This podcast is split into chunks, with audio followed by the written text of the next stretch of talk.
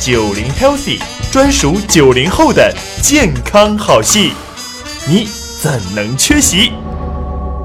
提升免疫，抵抗疫情。今天我们讲一讲特别重要的，也是特别常见的运动——骑车。在过去呢，倡导骑自行车是因为环保、低碳、减少排放。哎，最近呢，好像发现这个骑自行车还能够有助于提升身体的免疫，提升健康。樱桃老师，能不能给我们做一下这方面的科普啊？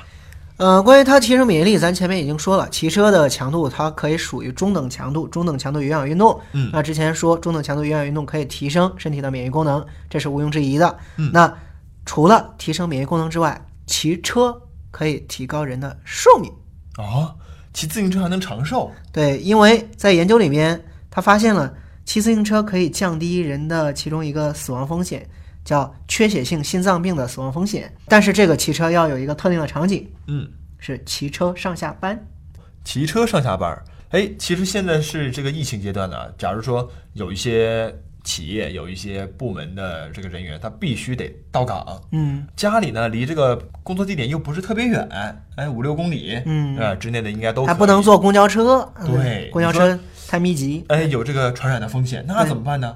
对骑车吧。骑车，对这个研究在二零一九年底啊发表在美国心脏协会杂志上，很有意思一个研究，嗯而且是北京大学的一个教授和美国大学的一个教授共同开展的研究，他们对十万中国人进行了长达十年的随访，哇，十万人十年随访，对很，大的一个数据量了。看的很有意思一个点儿就是研究他们上下班的方式、通勤的方式，嗯是坐车呢，还是走路呢，还是骑车呢？嗯，最后发现骑车上下班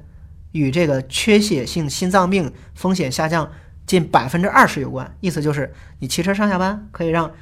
缺血性心脏病的风险下降很多，至少下降百分之二十。就是所以说，它既下降了风险，它也增加了寿命，这个是相得益彰的啊。对，嗯，而且好处就是这东西它还增加了你一整天的有氧运动的时间呐、对。哎，有些人一天到晚特别忙，没有时间运动，这上下班是不是就顺道解决了这个问题？你大家算一算吧，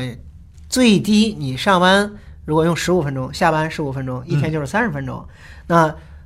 世界卫生组织推荐一个健康成年人一周要完成多少？一百五十分钟对的中等强度有氧运动。嗯，你一周上五天班就够了。啊哎，那是刚好哎，对，但是有个问题，嗯，现在啊，这个空气质量还是在很多城市里面比较堪忧的一个问题。这个上下班呢，如果万一吸到汽车尾气呀、空气污染呐、雾霾天儿啊，这个是不是反而会影响健康呢？呃，这个其实研究人员也都考虑了，他在这个研究里面是结合了多种因素的考虑，嗯他考虑的内容包括了性别、社会经济地位、生活方式，包括久坐时间、BMI，嗯，最重要一点还有空气污染情况，还有哦被动吸烟的习把考虑进去对了。对，还有被动吸烟，还有其他时间的运动情况，这些都会考虑进去之后，嗯，最后发现，即使就算空气污染，骑车上下班仍然能降低缺血性心脏病的风险。